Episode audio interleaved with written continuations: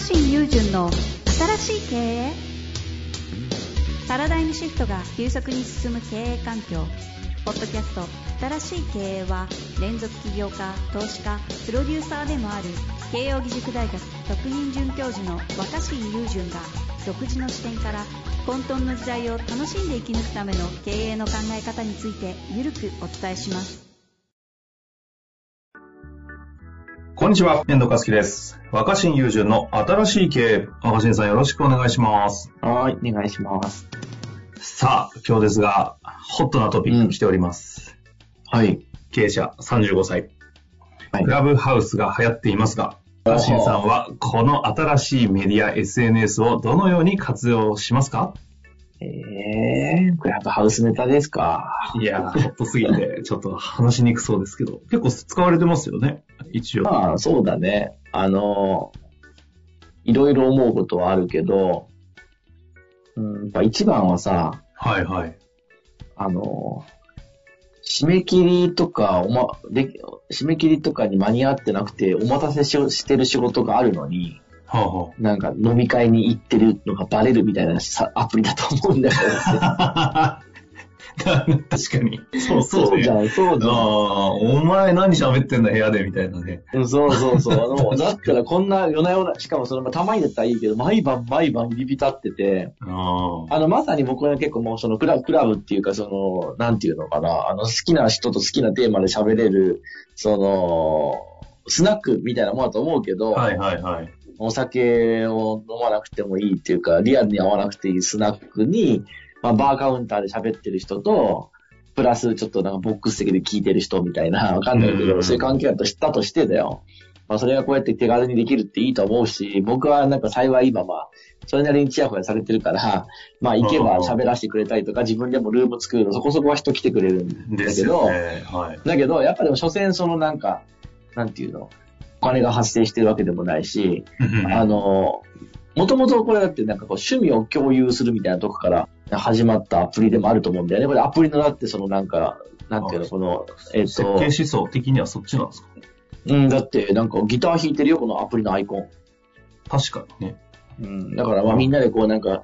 語りたい音楽とか趣味とかについて深掘りしましょうみたいな、そういうこう趣向性の近い人たち同士でおしゃべりできて、そこにまあ意外な人が参加したり、話がいろんな方向に行ったりっていう意味で言うと、うんこう結論が決まってないっていう、こう広がっていくっていう、なんかあの、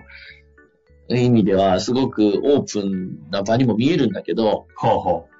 やっぱ、あの、締め切り終わってないのになんで毎晩クラブ、あの、スナック行っちゃってるんだろう？っていう風にみんなで見えちゃうっていうのはあるから、あ。るから、しかも、あるから僕はそれを、いや、なんか、社会にとって大事な有意義な話をしているんだ、とかって言うんじゃなくて、はいはい。ね、なんかその、やっぱり、そのさ、息子とか娘を家で預かって家事を任されてる、えー家族、例えばじゃあ、妻が、ね、うんある家では妻がね、子子育てを引き受けてたとして、ね、お父さん毎日、こうなんか、スナック飲みに行ってると。はいはい。これも仕事のうちなんだうって言われたなんか腹立つでしょ、やっぱ。そこは正直に、いや、もう飲みに行かせてくれと。喋りたいんだと。あのスナックが好きなんだ。あのスナックでもうベラベラ喋って気持ちよくなってストレス発散したくて、たまに仕事につながるような話もあるけど、うん。だから行かせてくれって正直に言った方が、いいなって、まず僕はまず見てます。前提としては。なるほどね。うん、だから、あの、締め切りも終わっ、締め切りにお返事できてない、お待たせしてる仕事がいっぱいあるくせに、こんなところで油売っててごめんなさいっていうスタンスで、まず僕はクラブハウスに参加してます。あの、逆にあれですよね。あの、世の中からこう、ニーズもあって仕事も多いからこそ、あそこに参加することがそうなっちゃうんでしょうね。あの、普通の人たちからすると、誰もお前がスナック行ってること興味ねえよぐらいの感じなんで、そ、そのレベルでの、あの、が観点は、ややっぱり若瀬さん、社会的ポジション違うなって感じしますね、だけど、だけど、じゃあ、じゃあ、本当だったらそういうことじゃなくて、誰でも、誰でもフェアにそのテーマについて深掘りするっていうアプリだったはずなのに今僕の界隈がそうかもしれないけど、見てる限りは、うん。なんか、その SNS 上とかでそれなりに知名度がある人しかスピーカーになってないんだよね。あの、SNS 強者、強者たちの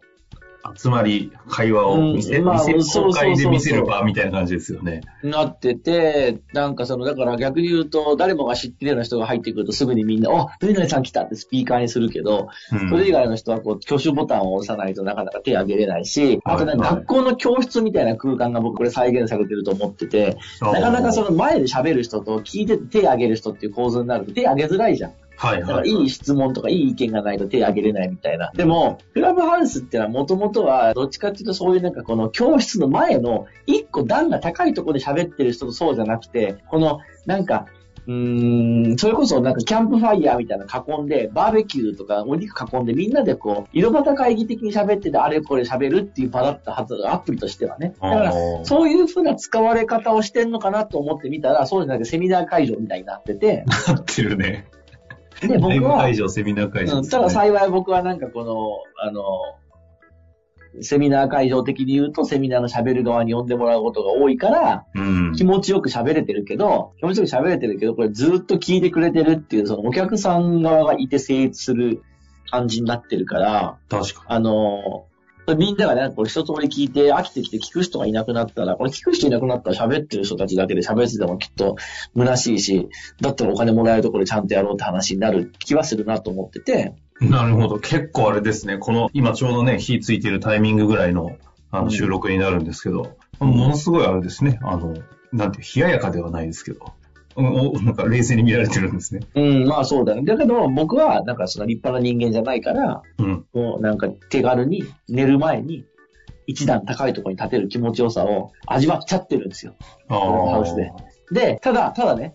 このアプリのアイコンがもともとこうギター弾いてる人だったっていうのもあって、うん。あって、僕が最初立ってみたときはこれ趣味、なんかその、み、ああ、それ好き俺も、みたいな趣味とか、特定のテーマについてなんかこう、それこそ、あのみんなでこう円卓を囲んで喋れるようなアプリかと思ったの、最初は。はいはいはい。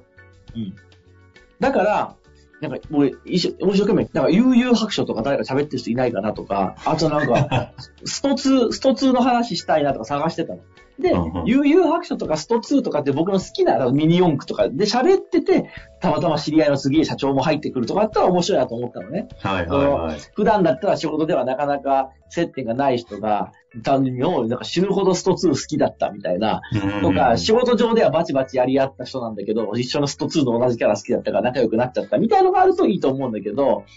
少なくともなんか、まあ、これ、もう SNS だから自分が繋がってる自分と属性が近い人の部屋がどんどん表示されるし、うんうん。あの、円卓囲んでる感じじゃなくて、一段高いところで誰かが喋ってるっていう部屋になってて、なんかそれだと、なんかそのうち疲れる人も出てくると思うし、なるほど、ね。なんか、あの、そういう、うん、感じのままだな。だから円卓感のあるコミュニティが少ないなって、まあ、僕は思ってて。